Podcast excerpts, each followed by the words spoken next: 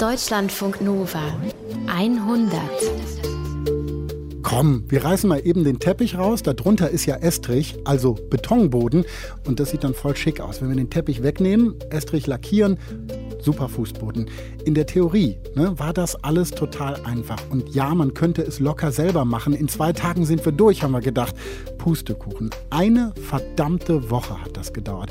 Ich weiß nicht, welchen Kleber die Vormieter beim Teppichverlegen genutzt haben, aber mit dem Zeug könntest du LKW an die Wand hängen. Er ging einfach nicht ab. Mehr als eine verdammte Woche haben wir mit Spachtel das Zeug versucht abzukratzen vom Boden.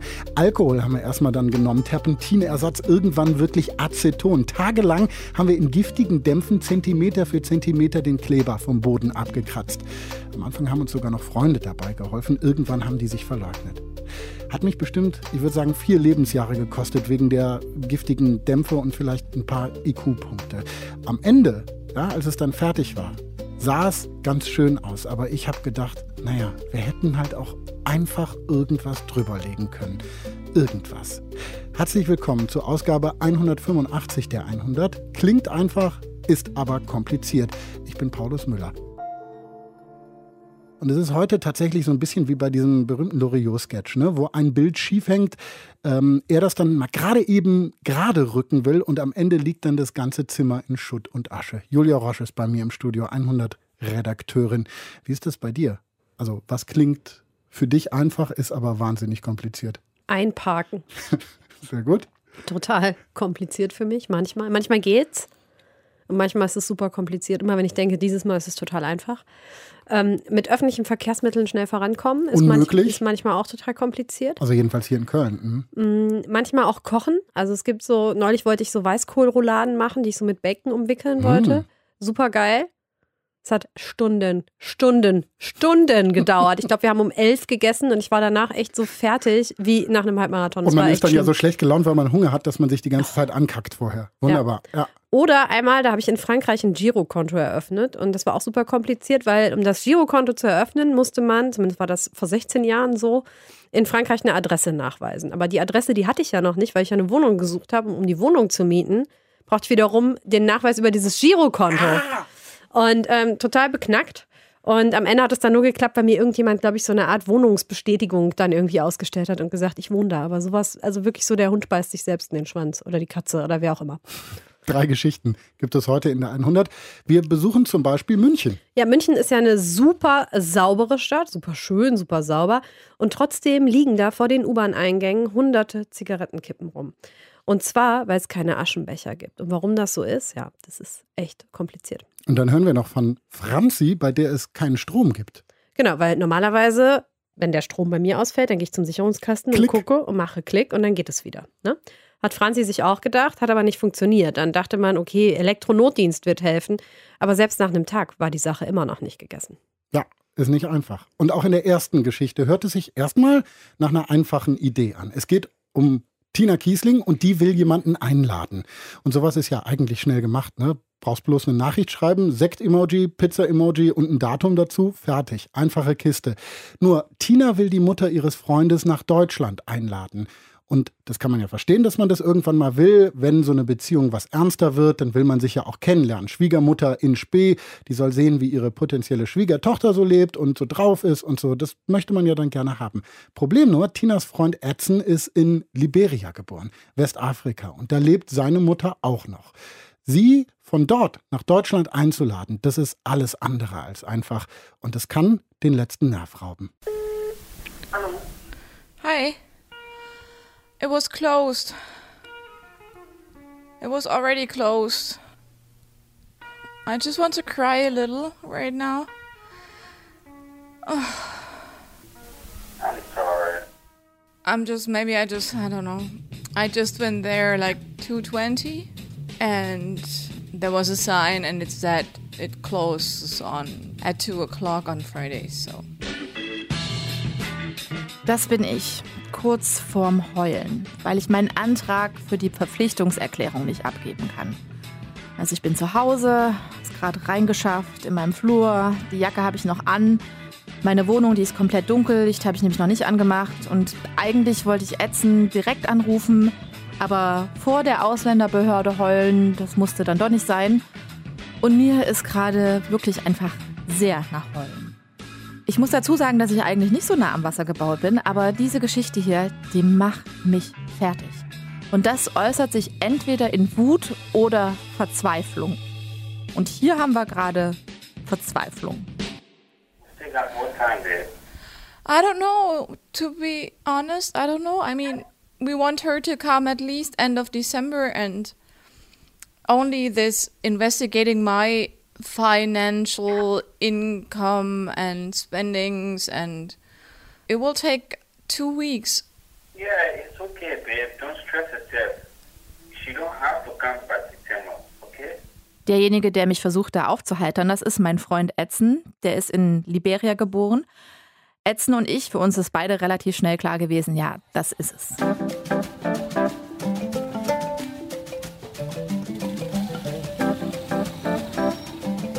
Und dabei fing eigentlich alles ganz harmlos an.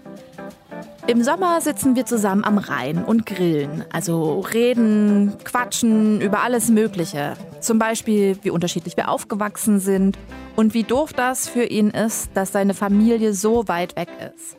Und dann fragt er mich, sag Martina, kannst du vielleicht meine Mutter nach Deutschland einladen? Edsons Mutter, die lebt in Liberia, in Ganta. Die war noch nie in Deutschland zu Besuch.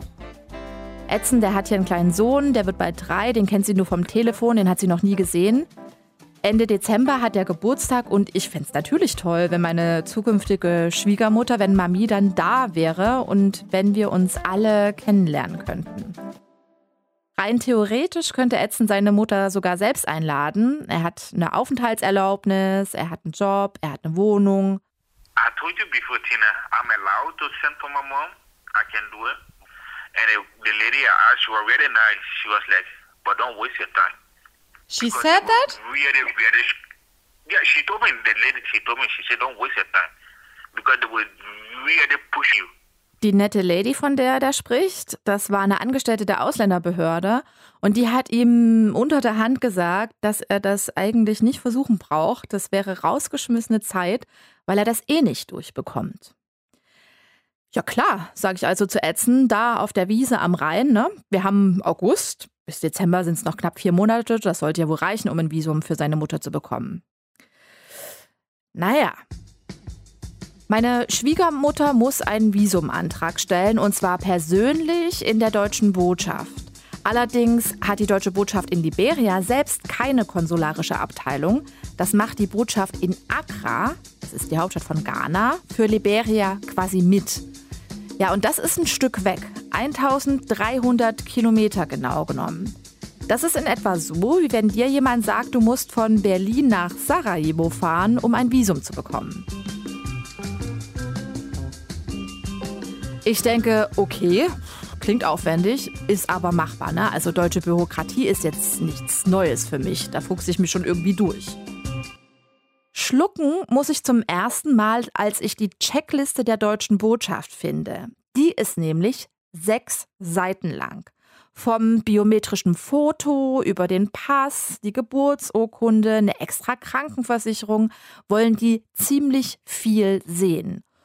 Und das Problem ist, ja, also was für uns Deutsche im Prinzip kein Ding ist, das ist für liberianische Verhältnisse eigentlich nicht zu machen. Der liberianische Bürgerkrieg, der ist noch keine 20 Jahre her. Also die Infrastruktur in Liberia, die ist vollkommen im Arsch. Also meine Schwiegermutter, die lebt zwar in ihrem eigenen Haus, das ist noch ganz gut, aber das ist uralt. Also die hat kein fließendes Wasser, die hat so einen Brunnen auf ihrem Grundstück, aus dem schöpft sie jeden Tag Wasser zum Duschen. Ne? Strom gibt's, wenn überhaupt, dann nur tagsüber und dann meist auch nur so ein paar Stunden. Mal eben schnell was aus dem Netz ausdrucken, ist auch nicht so einfach. Ja, und genauso sieht es dann eben auch mit Kontoauszügen aus. Also die meisten Liberianer, die bekommen ihr Geld bar ausgezahlt. Mami, die arbeitet zum Beispiel als Sekretärin an der katholischen Schule und dafür bekommt sie jeden Monat, am Ende des Monats, 60 US-Dollar Cash auf die Hand.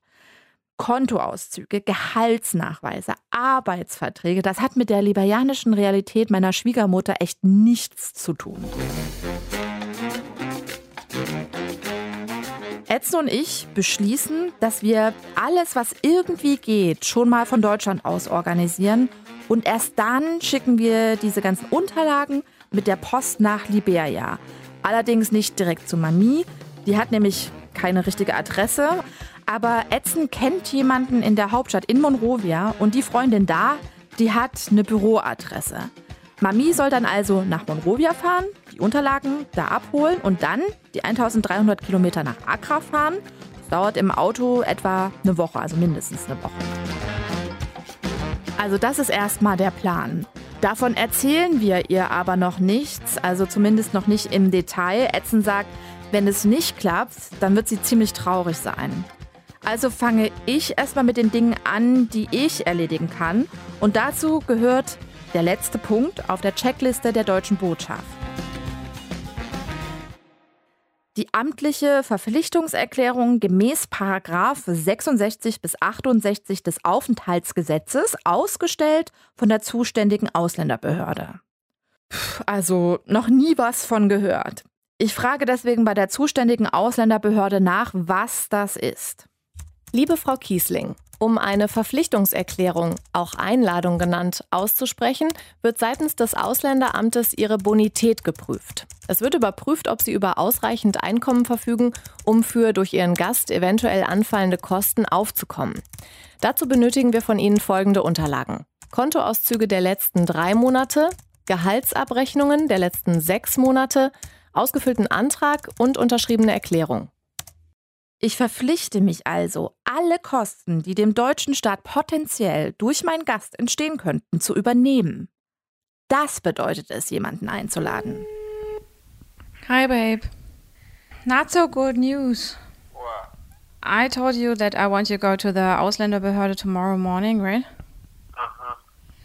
So I found out there's a long list. I need two um, certifications from my tax counselor. And I don't even know what it means. Darum frage ich nochmal bei der Ausländerbehörde nach und die erklären mir genauer, was sie wollen. Jetzt, etwa drei Wochen nach der ersten Mail an die Ausländerbehörde, kann ich endlich die Verpflichtungserklärung beantragen. Was ja immer noch ein sehr kleiner Schritt ist auf dem langen Weg zum Visum, aber immerhin ein wichtiger. In diesen drei Wochen habe ich mich noch um eine andere Sache gekümmert. Die Flüge. Beziehungsweise die Flugreservierung. Die braucht meine Schwiegermutter ja auch, um ihr Visum zu beantragen. Steht so auf der Checkliste der Botschaft. Wir könnten einfach einen Flug buchen, aber das ist echt teuer. Also mehr als 800 Euro kosten Hin- und Rückflug. Ja, und was machen wir mit den Flügen, wenn sie kein Visum bekommt? Außerdem steht auf der Checkliste der Botschaft ausdrücklich, dass nur reserviert werden soll und keine Tickets, Ausrufezeichen, Ausrufezeichen, gekauft werden sollen. Aber wer reserviert eigentlich noch Flüge? Ich rufe Reisebüros und Airlines an. Die Reisebüros, die wissen gar nicht, was ich von ihnen will. Bei den Airlines wird mir zumindest gesagt, dass ein Flug drei Tage lang reserviert werden kann. Die Bearbeitung des Visumantrags dauert aber allein sieben Tage. Was bringt es also, eine drei Tage Reservierung abzugeben bei einer sieben Tage Bearbeitungszeit? Ich frage die Botschaft in Accra. Sehr geehrte Frau Kiesing, Sie können bei jeder Airline online oder im Reisebüro eine Reservierung für einen Flug vornehmen und erhalten einen Reservierungscode dazu. Das finde ich sehr interessant, weil komischerweise die Reisebüros, die ich gefragt habe, noch nie was davon gehört haben. Aber wahrscheinlich kennen die das auch nur in, muss ich ja wirklich in Ghana anrufen. Unsere Antragsteller hatten bisher keine Probleme mit der Vorlage dieser Unterlagen. Oh, ich glaube, ich kriege zu viel, ey.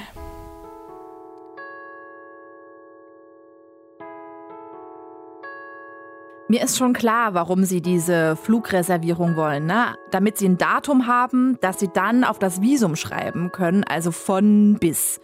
In unserem Fall wäre das vom 20. Dezember bis 20. Januar. Ich verstehe aber nicht, warum ich dafür eine schriftliche Reservierung brauche, vor allem, wenn die sich schon erledigt hat, bevor die Tinte auf dem Visum überhaupt trocken ist. Dann kann ich doch auch einfach so sagen, von wann bis wann wir dieses Visum brauchen, oder? Also das Ding ist, es wird einem überdeutlich und immer wieder gesagt, dass Menschen, die sich mit unvollständigen Unterlagen bewerben, abgelehnt werden können. Und ich habe echt wenig Lust darauf, dass unser Antrag wegen irgendwelchem kleinen Scheiß abgelehnt wird. Deswegen denke ich die ganze Zeit, wenn das mit der Reservierung nicht logisch ist, dann habe ich vielleicht irgendwas übersehen. Wenigstens habe ich mittlerweile alle Unterlagen für meine Verpflichtungserklärung zusammen. Und an einem Freitagnachmittag, Mitte September, habe ich früh Feierabend. Ist auch der einzige Tag in der Woche, an dem die Öffnungszeiten der Behörde mal mit meinen Arbeitszeiten irgendwie zusammenpassen. Also sprinte ich nach der Arbeit noch schnell zum Amt und stehe dann dort vor verschlossener Tür.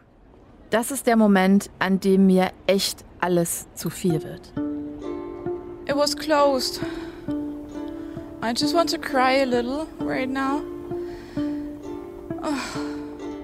Ich gebe die Unterlagen die Woche drauf ab. Das Ding ist, mittlerweile tickt die Uhr. Also Mami soll im Dezember kommen und wir haben mittlerweile Mitte September. Und jetzt heißt es erstmal warten auf die Verpflichtungserklärung, nicht auf das Visum. Da sind wir noch lange nicht. Anderthalb Wochen nachdem ich meine Unterlagen abgegeben habe, bekomme ich einen Anruf. Frau Kiesling, die Verpflichtungserklärung ist da, Sie können sie abholen. Am besten gleich heute, wir haben bis halb vier auf, dann brauchen Sie auch keine Nummer ziehen. Das Ding ist, ich arbeite bis drei am anderen Ende der Stadt. Nach Feierabend springe ich also ins Taxi und sage dem Taxifahrer, in 30 Minuten muss ich dort und dort sein. Und der sagt, uh, das wird knapp. Und dann gibt er aber wirklich alles. 15.29 Uhr springe ich aus dem Taxi, sprinte in die zweite Etage bei der Ausländerbehörde, hechte zum Büro. Da schauen mich drei Frauen an und sagen, oh, das tut uns leid. Also die Kollegin, die die Erklärungen rausgibt, die ist schon weg.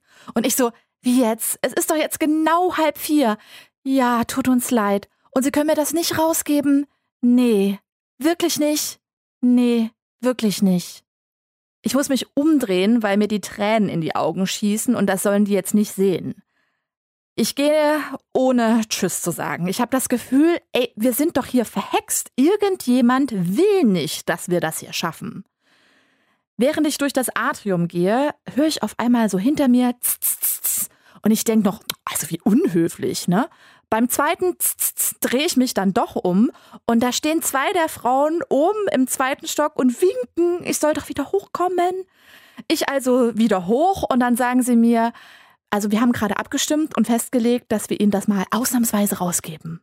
Ja, und dann greifen sie in den Stapel und geben mir ein Blatt Papier. Die Verpflichtungserklärung. Because champagne, why? Why? Because we celebrate. Achtung, Achtung. Prost auf eine Verpflichtungserklärung. Damit ist mein Teil der Einladung erstmal erledigt. Es ist jetzt Anfang Oktober, fast zwei Monate hat das jetzt gedauert. Es wird verdammt knapp. Jetzt muss Edsons Mama ihren Teil erledigen und das ist richtig viel. Wir haben To-Do-Listen gemacht. Ich glaube, wir haben so drei oder vier parallel laufen und die für Mami, die ist jetzt die längste. Hey, what's up? Okay, first of all, you got your passport, right? Yeah. You got your birth certificate? Yes. We need note, like a letter from the school you're working from the Catholic school there. Wie gesagt, die Liste ist lang. Der Direktor ihrer Schule, der muss ihr bestätigen, dass sie dort arbeitet und monatlich Geld bekommt. Und wir versuchen jemanden von der Bank zu erreichen, der ihr bestätigt, dass sie zumindest ein Konto hat. Dann hätten wir zwar keine Kontoauszüge und Gehaltsnachweise im klassischen Sinne, aber immerhin etwas, was dem Ganzen zumindest nahe kommt. So, and all the document, eh, your passport, everything, all the document, you need to do photocopy of it. So you got two weeks to try and get everything. I of God, will start tomorrow. Yeah. Tina here, she say hi, talk to her. Tina? We are really like close to get you to Germany. I got I got a good feeling by now. okay. All right, Mami, good night. Okay, good night. Bye bye.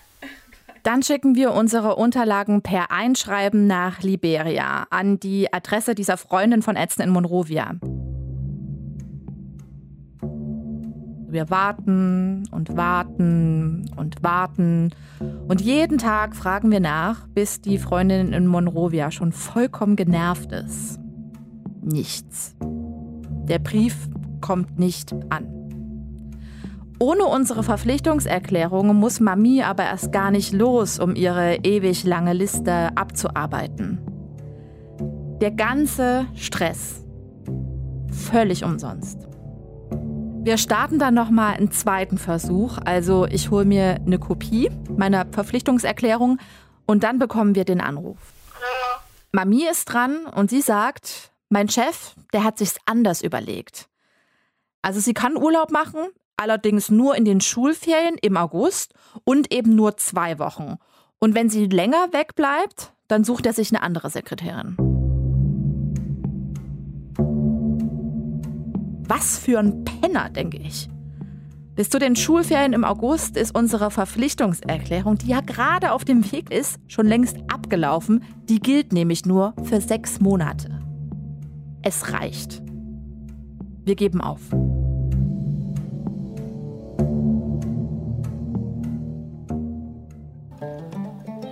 Das ist im Dezember 2018, ein Jahr nachdem wir aufgegeben haben.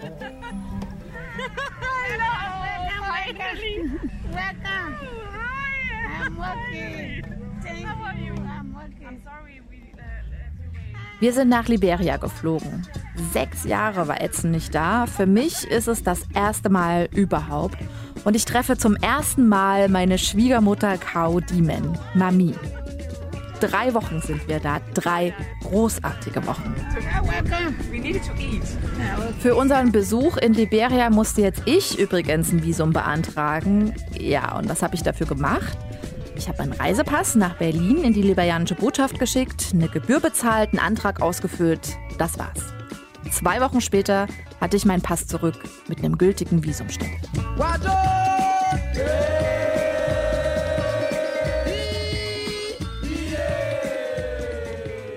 Tina und Edson sind mittlerweile verlobt. Sie wollen sogar heiraten. Im nächsten Jahr soll es dann eine fette Party geben und dafür wollen sie natürlich auch die Schwiegermutter und sogar die Schwägerin dann einladen. Sie werden es also wieder versuchen. So, und Tina ist jetzt nochmal bei mir im Studio. Hey Tina. Hi. Tina, ich muss sagen, deine Geschichte, als ich die gehört habe, ne, da bin ich zwischendurch immer wieder wahnsinnig wütend geworden, weil ich dachte, Wahnsinn, was du da mitmachen musstest, aber auch, ähm, dass du ja Deutsche bist, also eben gut Deutsch sprichst, du kennst deutsche Behörden und du kennst die Geflogenheiten hier. Mhm. Und ich habe die ganze Zeit gedacht, Alter, die meisten Leute, die da betroffen sind, sind ja wahrscheinlich nicht Leute, die Deutsch können. Ähm, die können die Sprache nicht so gut, die kennen eben Behörden nicht. Und das muss ja der, der Horror sein. Die haben ja nicht die Chance, irgendwie da was richtig zu machen, oder? Also ich glaube, ähm, du unterschätzt, wie oft man mit Behörden zu tun hat, gerade wenn man nicht Deutscher ist. Also ich glaube, die kennen sich schon ganz gut aus mit ähm, so Behörden und was Behörden einen so antun können.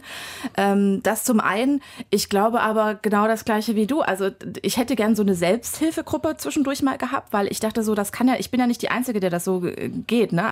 Und ich, also ich kann mir das schon vorstellen, dass das auf jeden Fall noch schwieriger ist, wenn du erst mal gucken musst, was wollen die eigentlich von mir? Ich meine, das habe ich ja schon nicht verstanden. Hm. Und das Ding ist ja, du hast dann noch gesagt, es ist, war eigentlich noch komplizierter sozusagen, ja. Als du das in dem Beitrag gerade dargelegt hast. Es gab da noch viele verschiedene Hürden, ne? Genau, also wir hatten zum Beispiel das Thema Krankenversicherung, haben wir komplett rausgelassen der Zeit wegen. Aber äh, das war halt auch noch so ein Ding, ne? Ähm, ich brauche eine bestimmte Krankenversicherung. Also wir haben ja Auslandskrankenversicherung. Ich habe mhm. das, du bestimmt auch, ne? Genau, ja. Wenn man so in Urlaub Damit fährt. man, in, wenn man verreist, irgendwie versorgt werden kann und da die Kosten gedeckt sind. Genau, dann, und dann ja. dachte ich so, okay, frage ich die mal an. Die konnten, die haben das aber meine Auslandskrankenversicherung meinen so, ja, das machen wir nicht, das ist ein anderes Produkt, weil du brauchst ja quasi eine Versicherung für jemanden, der nicht Europäer ist und in den Schengen-Raum kommt. So. Dann bin ich zu einer Versicherungsbude gegangen und habe gesagt, hier, das und das brauche ich. Und die gesagt, ja, kein Problem, haben wir hier, machen die Leute immer bei uns, die halt genau so äh, eine Verpflichtungserklärung beantragen mhm. und jemanden einladen. Ich so, ja toll, haben Sie Erfahrung damit, ne? Kaufe das Ding und nehme diesen Vertrag mit nach Hause, lese das äh, Kleingedruckte zu Hause. Gut, dass ich das gemacht habe, weil da steht explizit drin, dass es genau für diese Visumsanträge nicht geeignet ist. Oh. Dann saß ich zu Hause mal so, hä? Also veräppelt worden sozusagen. Was hast du dann gemacht? Da bin ich wieder zurückgegangen, habe das halt das Ding gekündigt, habe gesagt, was soll das denn, mal ganz ehrlich. Und dann bin ich zu einem anderen Versicherungsvertreter gegangen und habe das gleiche nochmal gemacht. Und der hatte dann tatsächlich was in seinem Portfolio, so ein Produkt, was ich brauche. Hm. Dann war ja noch diese Sache mit dem Brief äh, nach Monrovia, genau. ne, mit den Unterlagen, der dann mhm. nie angekommen ist. Ihr genau. habt immer wieder angerufen, hallo, ist es jetzt da? Voll ja. genervt, die Frau oh. da. Entschuldigung, Juno übrigens.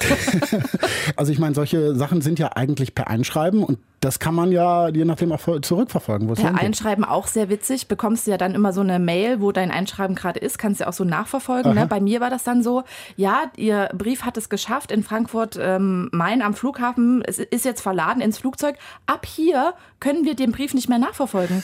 Und ich war so, warum mache ich denn dann ein Einschreiben? Das ist das so, ich will ja genau, ne? So. Genau der Weg ist ja der spannende. Genau, ja. und dann, dann war er weg und ich dachte wirklich, er ist weg, weg. Aber äh, Juno hat uns dann wirklich, ich glaube, zweieinhalb Monate später angerufen, hat gesagt, euer Brief ist übrigens da. Also der ist dann nochmal angekommen, aber das ist natürlich eine Zeitspanne, die hatte ich überhaupt nicht einkalkuliert. Monate. Keine Ahnung, was da passiert ist. Das einzig Gute an der Geschichte ist ja, dass du jetzt sozusagen Vorarbeit geleistet hast und äh, Bescheid weißt. Ja. Ähm, bist du guter Dinge, dass das mit der Hochzeit und äh, Mami dann klappen könnte? Also ich, ich hoffe es sehr. Ähm, das Problem jetzt gerade ist, also Mami ähm, arbeitet halt in dieser Schule und will da eigentlich aufhören und ihren eigenen Shop aufmachen. Und ganz ehrlich, so sehr ich das wünsche, denke ich so, wie erkläre ich denn der deutschen Botschaft, dass die Frau selbstständig oh nein, ist, einen eigenen ja. Laden hat, keine Gehaltsnachweise, kein gar nichts so. Also wir versuchen das einfach und ich meine, also ich, ich, ich versuch's. Ich versuch's. Ich weiß ja jetzt, wie es einigermaßen geht. Es dürfte, ich echt so äh, Finger, Daumen drücken. Ich auch. Ja, es dürfte schneller gehen dieses Mal. Ich weiß ja, wo ich hinrennen muss und mal gucken. Hoffentlich. Wir drücken alle die Daumen. Danke, Tina.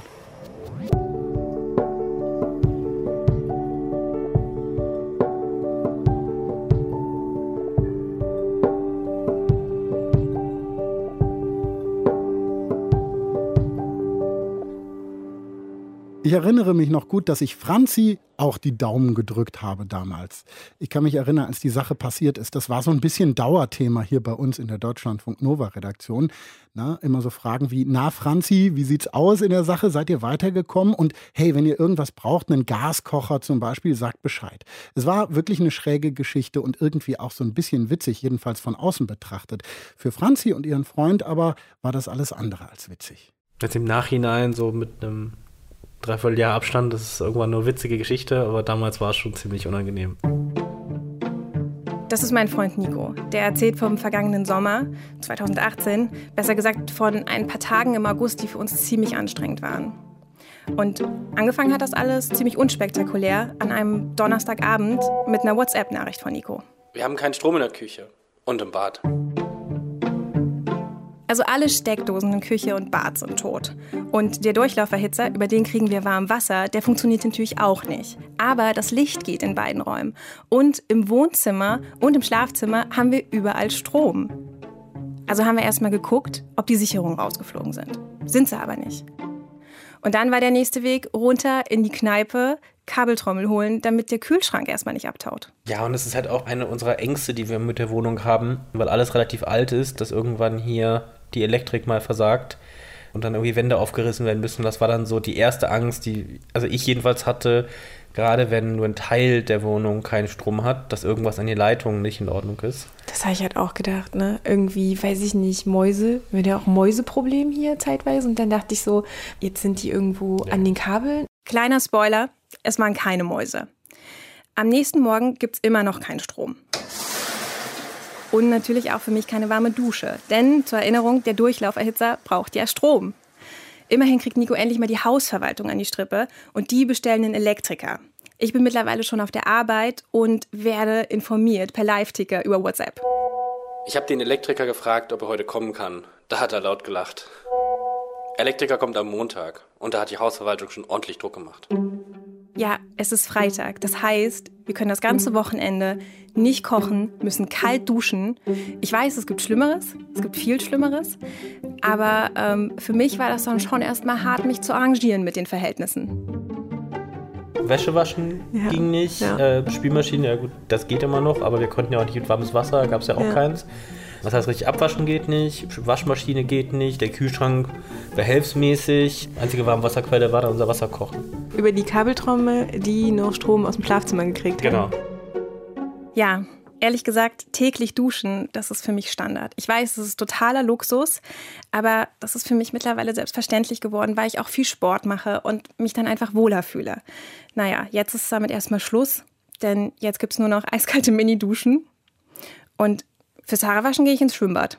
Ich glaube, am Wochenende haben wir noch vier Witze gemacht. Ja, aber ich glaube, da war auch immer noch so ein bisschen, ja, wir wussten ja auch gar nicht, was auf uns zukommt. Also, wenn ich gewusst hätte, was der Montag bringt, äh, dann äh, und der, die nächsten Tage, dann hätte ich wahrscheinlich äh, der anders, Montag war wirklich schlimm an, für dich. anders, anders gedacht. Montag. Ich bin auf der Arbeit. Nico kann Gott sei Dank Homeoffice machen und auf den Elektriker warten. Und naja, ich bin mir ziemlich sicher, dass wenn ich nach Hause komme, alles wieder funktioniert, weil der Elektriker kommt ja. Lösung wird ohne Aufstemmen gehen. Aber es ist kompliziert. Zu kompliziert zum Schreiben. Okay, also es war wirklich kompliziert. Der Elektriker ist gekommen und hat erstmal alle Sicherungen geprüft. Und dann hat er festgestellt, dass ein paar von den Sicherungen gar nicht zu dem Zählerkasten gehören, den wir eigentlich als unseren kennen. Es musste also noch einen zweiten Zählerkasten geben. Die gehen in den Keller und suchen ein bisschen rum und finden tatsächlich einen zweiten Zählerkasten. Und dann guckt er sich den an und sagt, ja, äh, kein Wunder, dass sie keinen Strom haben in der Küche. Der Zählerkasten ist verblombt, der wurde gesperrt. Und dann weiß ich noch, dass ich ihn angeguckt habe und gesagt habe, das, wie, wie kann denn das sein? Das ist ja nicht unser Zählerkasten. Und er hat gesagt, naja, dann müssen sie zwei haben für ihre Wohnung. Und ich gesagt, das kann eigentlich nicht sein, weil wir wohnen hier seit sechs Jahren und da wäre ja wahrscheinlich irgendwann mal aufgefallen, dass wir zwei Zählerkästen haben. Oder auch nicht. Also erstmal Hausverwaltung angerufen, Stromversorger angerufen und dann festgestellt, dass dieser zweite Zählerkasten unseren Nachbarn gehört. Und ab dann war es eigentlich relativ kompliziert, weil offensichtlich einige unserer Küchengeräte sowie unser Warmwasser über den Zählerkasten unseres Nachbarn liefen.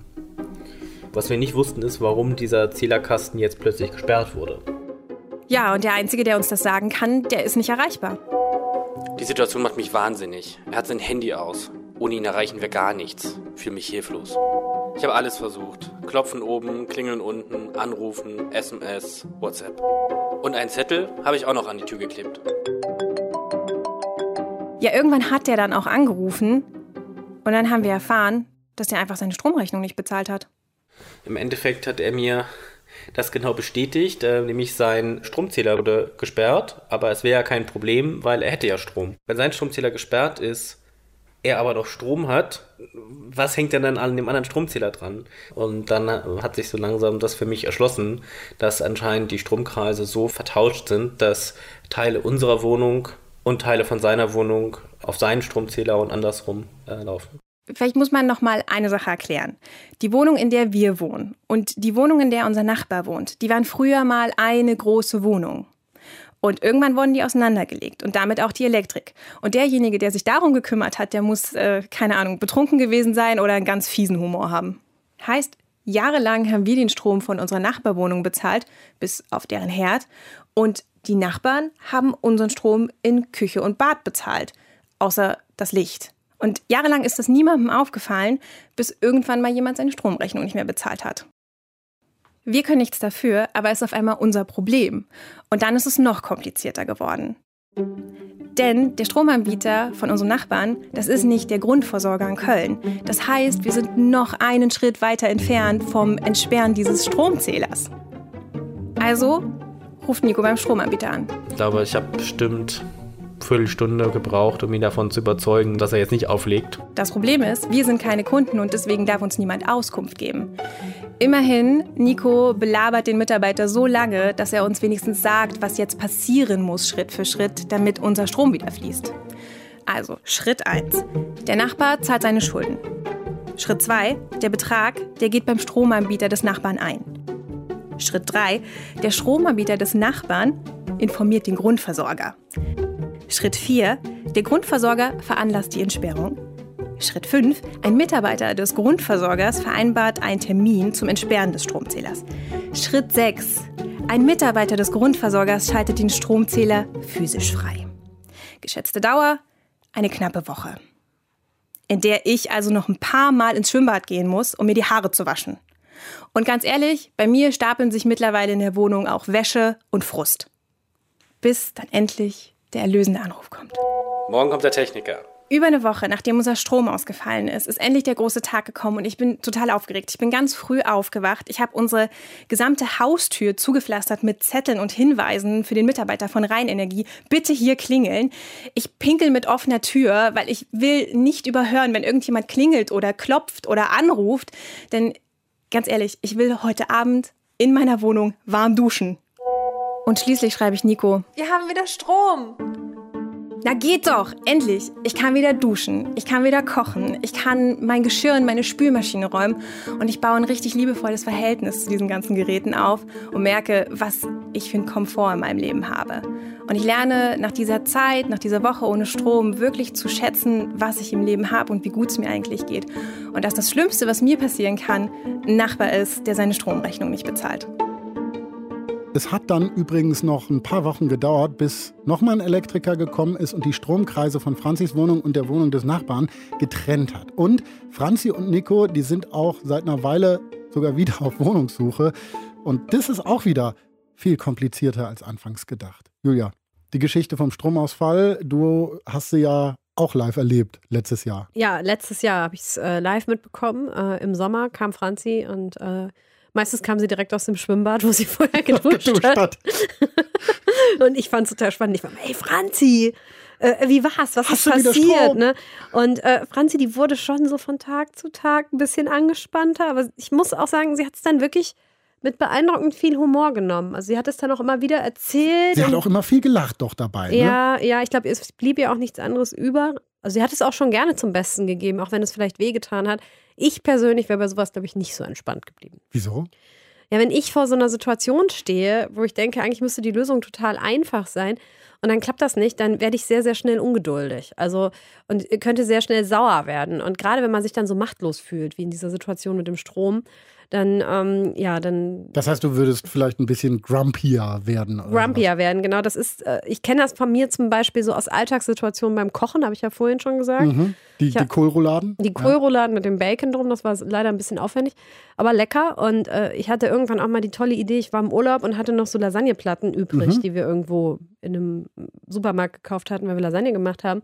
Und dachte mir, ach, die müssen wir irgendwie noch verarbeiten. Ich mache daraus Cannelloni. Ich koche die Dinger und dann drehst du sie ein. Und dann rolle ich da was ein. Ja. Habe ich mir so ausgemalt und dachte, super geil, Abendessen ist schnell fertig. Ja, und dann koche ich diese scheiß Lasagneplatten, ja, nehme die aus dem Topf raus, der viel zu klein war, und kleben die alle aneinander.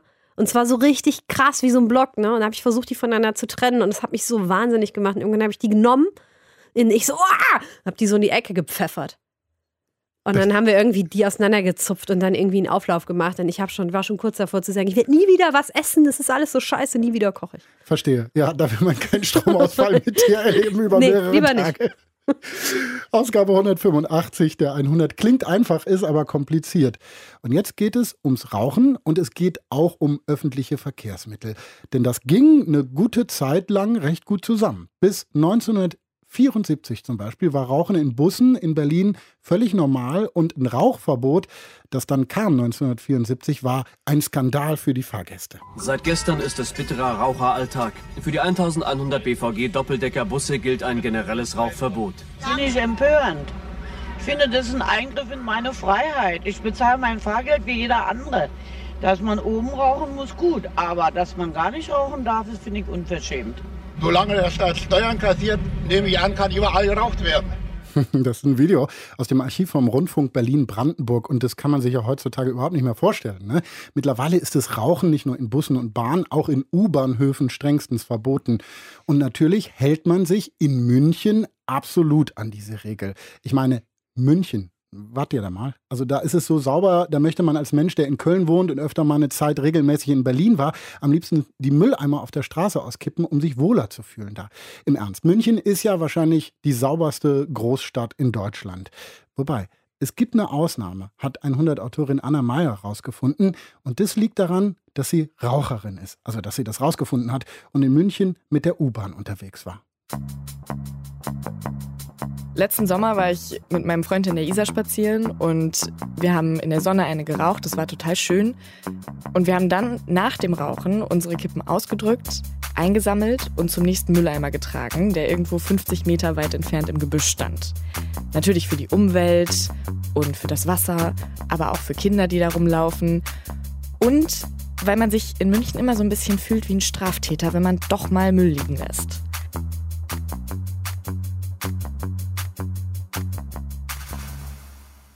Als ich neulich dann mal wieder zu Besuch war in München, bin ich von der Haustür einer Freundin zur U-Bahn gegangen und ich hatte einen Termin danach. Es war irgendwie alles ein bisschen knapp geplant und ich dachte mir, das ist der perfekte Zeitpunkt für eine Stresszigarette.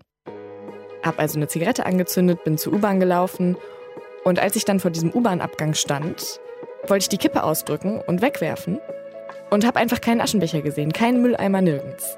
Der nächste wäre 20 Meter weit weg gewesen, da wo ich hergekommen bin. Und das war so ein Moment, da musste ich mich jetzt sehr schnell entscheiden, will ich meine U-Bahn kriegen oder will ich diese Kippe ordnungsgemäß entsorgen. Und ich muss zugeben, ich habe mich dann dafür entschieden, sie auf den Boden zu werfen. Ich entscheide mich also fürs Hinwerfen, schnippe die Kippe weg, schaue ihr hinterher und was ich sehe, ist ein Teppich aus Kippen. In keiner anderen Stadt wäre mir das aufgefallen. In Berlin gehört ja irgendwie Dreck zur Freigeistigkeit. Die Leute werfen alles überall hin, schmieren überall hin. Und in München fand ich es dann aber doch komisch, weil das hier eigentlich nicht so ist. Ich persönlich bin Nichtraucher. Wenn einer rauchen will, dann soll er rauchen. Aber er sollte halt auch ein bisschen sorgfältig mit seinen Hinterlassenschaften umgehen. Der Mann, den ihr da gerade gehört habt, heißt Johann Altmann. Er sitzt für die Bayernpartei im Münchner Stadtrat und er hatte diesen Schockmoment, den ich hatte mit dem Kippenteppich schon vor Jahren. Also wir sind jetzt am U-Bahn-Abgang in Obersendling. Nicht einmal ein Abfalleimer steht hier. Deswegen brauchen wir uns auch nicht wundern, dass hier in dem Grünbereich die Kippen rumliegen zuhauf. Und weil ihn das so unglaublich nervt, hat er vor drei Jahren im Stadtrat einen Antrag gestellt, dass München doch endlich Aschenbecher aufstellen soll an den U-Bahn-Eingängen. Und ich frage mich nur, warum hat München das bis jetzt nicht hinbekommen? Es ist so. 2008 wurde in den Münchner U-Bahnhöfen das Rauchverbot eingeführt. Damals hingen nämlich tatsächlich noch unten Aschenbecher, das kann man sich heute gar nicht mehr vorstellen. Die Aschenbecher haben sie dann abmontiert und die Münchner haben brav alle nur noch an der Oberfläche geraucht seitdem. Das Problem ist, dass oben an den U-Bahn-Eingängen keine Aschenbecher montiert wurden und die wenigsten Raucher einen tragbaren Aschenbecher dabei haben und die meisten aber so faul sind wie ich. Und deshalb bildet sich da jetzt eben dieser Kippenteppich auf dem Boden vor jedem U-Bahn-Eingang. Logisch, dass die Stadt das nicht besonders gut findet. Das steht ja auch nicht. Am Münchner Hauptbahnhof kann man vom Boden essen und das Isarwasser ist so klar, dass man bis auf den Grund gucken kann. Die Leute sind reich, sehen alle aus wie Katalogmodels, nur diese U-Bahn-Abgänge sind dreckig. Und deshalb hat die Stadt die Verkehrsbetriebe gebeten, bitte stellt doch einfach oben auch Aschenbecher auf. Die Münchner Verkehrsbetriebe haben aber gesagt, nö. Die Raucher sind in dem Moment, wo sie die Zigarette hinwerfen, ja noch Münchner Bürger und noch nicht Fahrgäste der Verkehrsbetriebe. Also fordern sie, dass die Stadt diese Aschenbecher aufstellt. Und so geht es hin und her und Stadt und Verkehrsbetriebe streiten sich seit zehn Jahren, weil beide keine Lust haben, Geld für den Dreck der Raucher auszugeben. Johann Altmann, der Politiker von der Bayernpartei, war neulich in Wien. Wien ist ja quasi die Steigerung von München. Das ist noch ein Tacken prunkvoller, noch ein Tacken aufgeräumter. Und Altmann hat da Aschenbecher gesehen. Das sind so Aschenbecher-Mülleimer-Kombinationen. Die stehen in Wien überall vor jedem U-Bahn-Eingang und die hätte Altmann auch gerne vor seinem U-Bahn-Eingang. Warum können wir uns nicht an andere Städte auch ranhalten, wenn man sieht, aha, das ist ein vernünftiges System und setzen das auch in München hier um. Aber wir sind immer der Meinung, wir sind die Besseren und müssen immer alles neu erfinden. Ich habe mal bei dem Unternehmen angefragt, das die Aschenbecher-Mülleimer-Kombinationen in Wien aufgestellt hat. Und ein Vertreter hat mir geschrieben, dass so ein Mülleimer mit Aschenbecher ungefähr 350 Euro kostet. In München gibt es 100 U-Bahn-Stationen. Und jede dieser U-Bahn-Stationen hat zwei Eingänge. Das heißt, wir reden von 200 Aschenbechern und das würde dann ungefähr 70.000 Euro kosten. 70.000 Euro ist gerechnet auf das Budget, das die Stadt München hat, gar nicht mal so viel. In München gilt man ja schon als arm, wenn man Auto fährt, das weniger gekostet hat als 70.000 Euro. Passiert ist aber in München bislang trotzdem nichts. Wobei es gibt so einen Rentner an der U-Bahn-Station Partnachplatz und der hat angefangen, ehrenamtlich jeden Tag die Kippen einzusammeln, weil er es einfach nicht mehr ausgehalten hat. 2016 ging es dann irgendwie wieder um das Thema, vielleicht weil das Rauchverbot da jetzt acht Jahre da war und es den Leuten langsam zu viel wurde. Viele Lokalpolitiker haben für ihre jeweiligen U-Bahn-Stationen, für ihren jeweiligen Bezirk bei der Stadt nochmal Anträge gestellt und nochmal nachgehakt, wann da eigentlich die Aschenbecher kommen. Und in dem Jahr hat dann auch Johann Altmann den Antrag gestellt, alles so zu machen wie in Wien. Der Antrag hatte den Titel Sauberkeitsoffensive 1 Abfallbehälter mit integriertem Aschenbecher aufstellen. Und darin schreibt er, das saubere Erscheinungsbild der Landeshauptstadt München wird durch massenhaft herumliegende Zigarettenstummel beeinträchtigt. Also das ist doch kein System, wo ich sagen kann, für Umwelt, dass die Sachen ordnungsgemäß entsorgt werden, wenn ich hier so eine Handhabe anbiete. Was er mit Handhabe meint, ist, wie es im Moment läuft, nämlich dass die Kippen am Ende einfach auf dem Boden landen. Ein Jahr später, 2017, haben sich die Stadt und die Verkehrsbetriebe dann doch nochmal zusammengesetzt. Aber danach nicht bekannt gegeben, dass es jetzt einfach Aschenbecher gibt, sondern dass sie gemeinsam einen Pilotversuch starten, um herauszufinden, ob Aschenbecher wirklich gegen Kippen helfen können. Ich glaube ja, der Mensch gewöhnt sich schnell an Sachen. Und wenn man zehn Jahre lang auf dem Weg zur U-Bahn seine Zigarette auf den Boden wirft, dann wird es auch erstmal schwierig, die Leute daran zu gewöhnen, dass da jetzt auf einmal ein Aschenbecher steht. Auf jeden Fall stehen jetzt an sechs von 100 U-Bahn-Stationen in München Aschenbecher. Und die Kosten haben sich die Stadt und die Verkehrsbetriebe geteilt. Die Stadt hat die Aschenbecher gekauft und die Verkehrsbetriebe leeren die Aschenbecher. Johann Altmann wusste gar nichts von diesem Pilotversuch, obwohl er ja den Antrag gestellt hatte. Er hat es dann von mir erfahren. Äh, und nochmal, äh, warum ein Pilotprojekt? Äh, wenn man merkt, wir bräuchten das schnellstmöglich in mehreren Bereichen und ich hätte Vorbilder, was ich übernehmen kann, dann brauche ich kein Pilotprojekt starten. Ich habe dann versucht, doch noch ein paar Infos dazu zu bekommen und es kam mir so vor, als wäre es inzwischen allen ein bisschen peinlich. Die Stadt hat mir geschrieben, ja, der Pilotversuch läuft, wir bekommen die Ergebnisse demnächst und hat mich dann geghostet. Einfach nie wieder geantwortet, auf keine Nachfrage. Ein Sprecher der Verkehrsbetriebe hat mir aber doch noch ein kurzes Interview gegeben. Es ist ja nie verkehrt, mal einen Pilotversuch zu starten, anstatt noch länger zu diskutieren. Womit wir dann wieder am Anfang wären. Und dabei ist das Problem doch wirklich einfach. Es gibt keine Aschenbecher. Und die Lösung wäre auch einfach. Man müsste sie einfach nur aufstellen.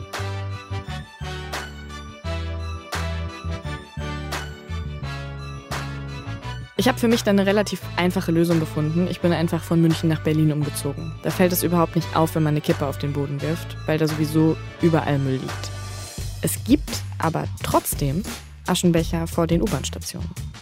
Anna Meyer hat uns die Geschichte von den Aschenbechern in München erzählt. Sag mal, Julia, wie sieht das bei dir eigentlich aus? Hast du mal geraucht? Ich habe geraucht. Das müsstest du eigentlich auch noch mitgekriegt haben. So als Gelegenheitsraucherin. Manchmal aber auch während der Arbeitszeit. Ah, mhm. okay. Und wie hast du das gemacht mit den Kippen, als du geraucht hast? Hm, die habe ich meistens. Ah, ja? Also hier auf der Terrasse habe ich sie in Aschenbecher getan, aber wenn ich unterwegs geraucht habe, habe ich die meistens einfach ähm, Boden. auf den Boden geschmissen oder am Strand im Sand, in Sand gesteckt. Hi. Oder äh, am See einfach am Strand liegen gelassen. Ja. ja. Toll ist das nicht, ne? Nee, äh, das weiß ich jetzt auch, aber ich rauche jetzt nicht mehr.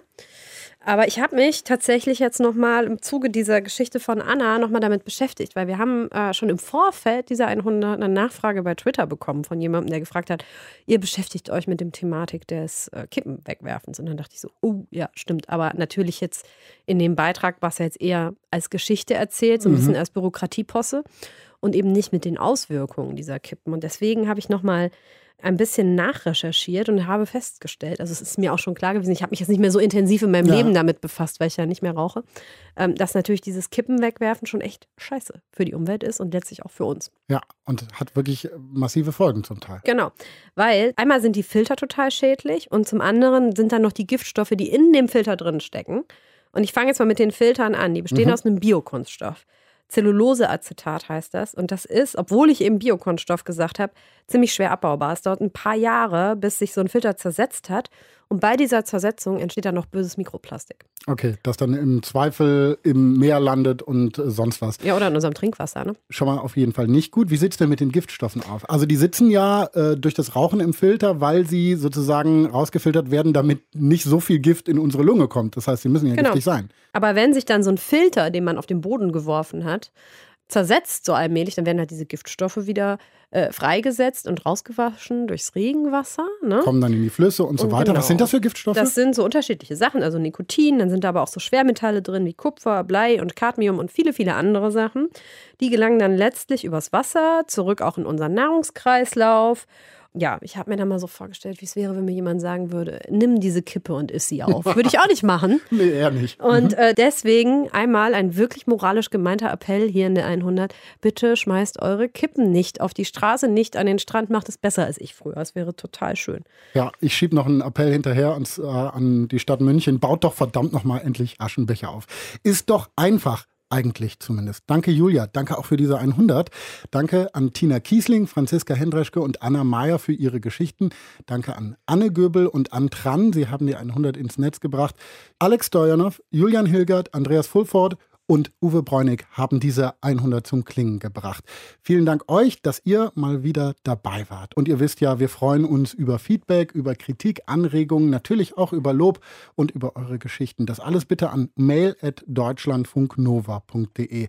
Habt eine wundervolle Zeit und vielleicht mal eine unkomplizierte. Ich bin Paulus Müller und das war 100. Ich habe halt mit Ätzen mittlerweile echt, was Behörden anbelangt, so einiges durch. Ja, also diese Verpflichtungserklärung, diese ganze Einladung ist halt so eine Geschichte. Wir wollen zum Beispiel heiraten, ey, und heirate mal in, in Deutschland Nicht-Europäer. Also der Standesbeamte, den wir in der Zwangsberatung getroffen haben, der super nett ist, der hat uns erzählt, was man machen muss und das ist halt absurd. Ja, es ist wirklich absurd. Durch einen glücklichen Zufall müssen wir das jetzt gerade nicht machen, weil wohl die Botschaft nicht besetzt ist. Aber ich kann ja mal ganz kurz, also es gibt Menschen, die in deutschen Standesämtern sitzen und ihr Heimatdorf aufzeichnen und die Hütte, in der sie gelebt haben oder geboren wurden, dort aufzeichnen, weil dann die deutsche Botschaft vor Ort jemanden beauftragt, der genau in dieses Dorf geht, in diese Hütte, um diese Geschichte zu überprüfen. Es ist doch absurd, oder? Als ich mich mit meinem Freund zusammengesetzt habe, um einfach nochmal zu rekapitulieren, wie das damals war, als der Strom ausgefallen ist, da ist mir aufgefallen, dass das eigentlich schon alles wieder selbstverständlich ist. Also, dass ich warm duschen kann, dass unser Herd funktioniert und ich darauf kochen kann. Und das ist ja alles noch nicht mal ein Jahr her. Und deswegen war das eigentlich auch ganz gut, die Geschichte nochmal zu erzählen, weil ich nochmal dankbar war einfach dankbar dafür, dass alle Problemchen, die ich so in meinem Leben habe, dass die aus eigener Kraft zu lösen sind.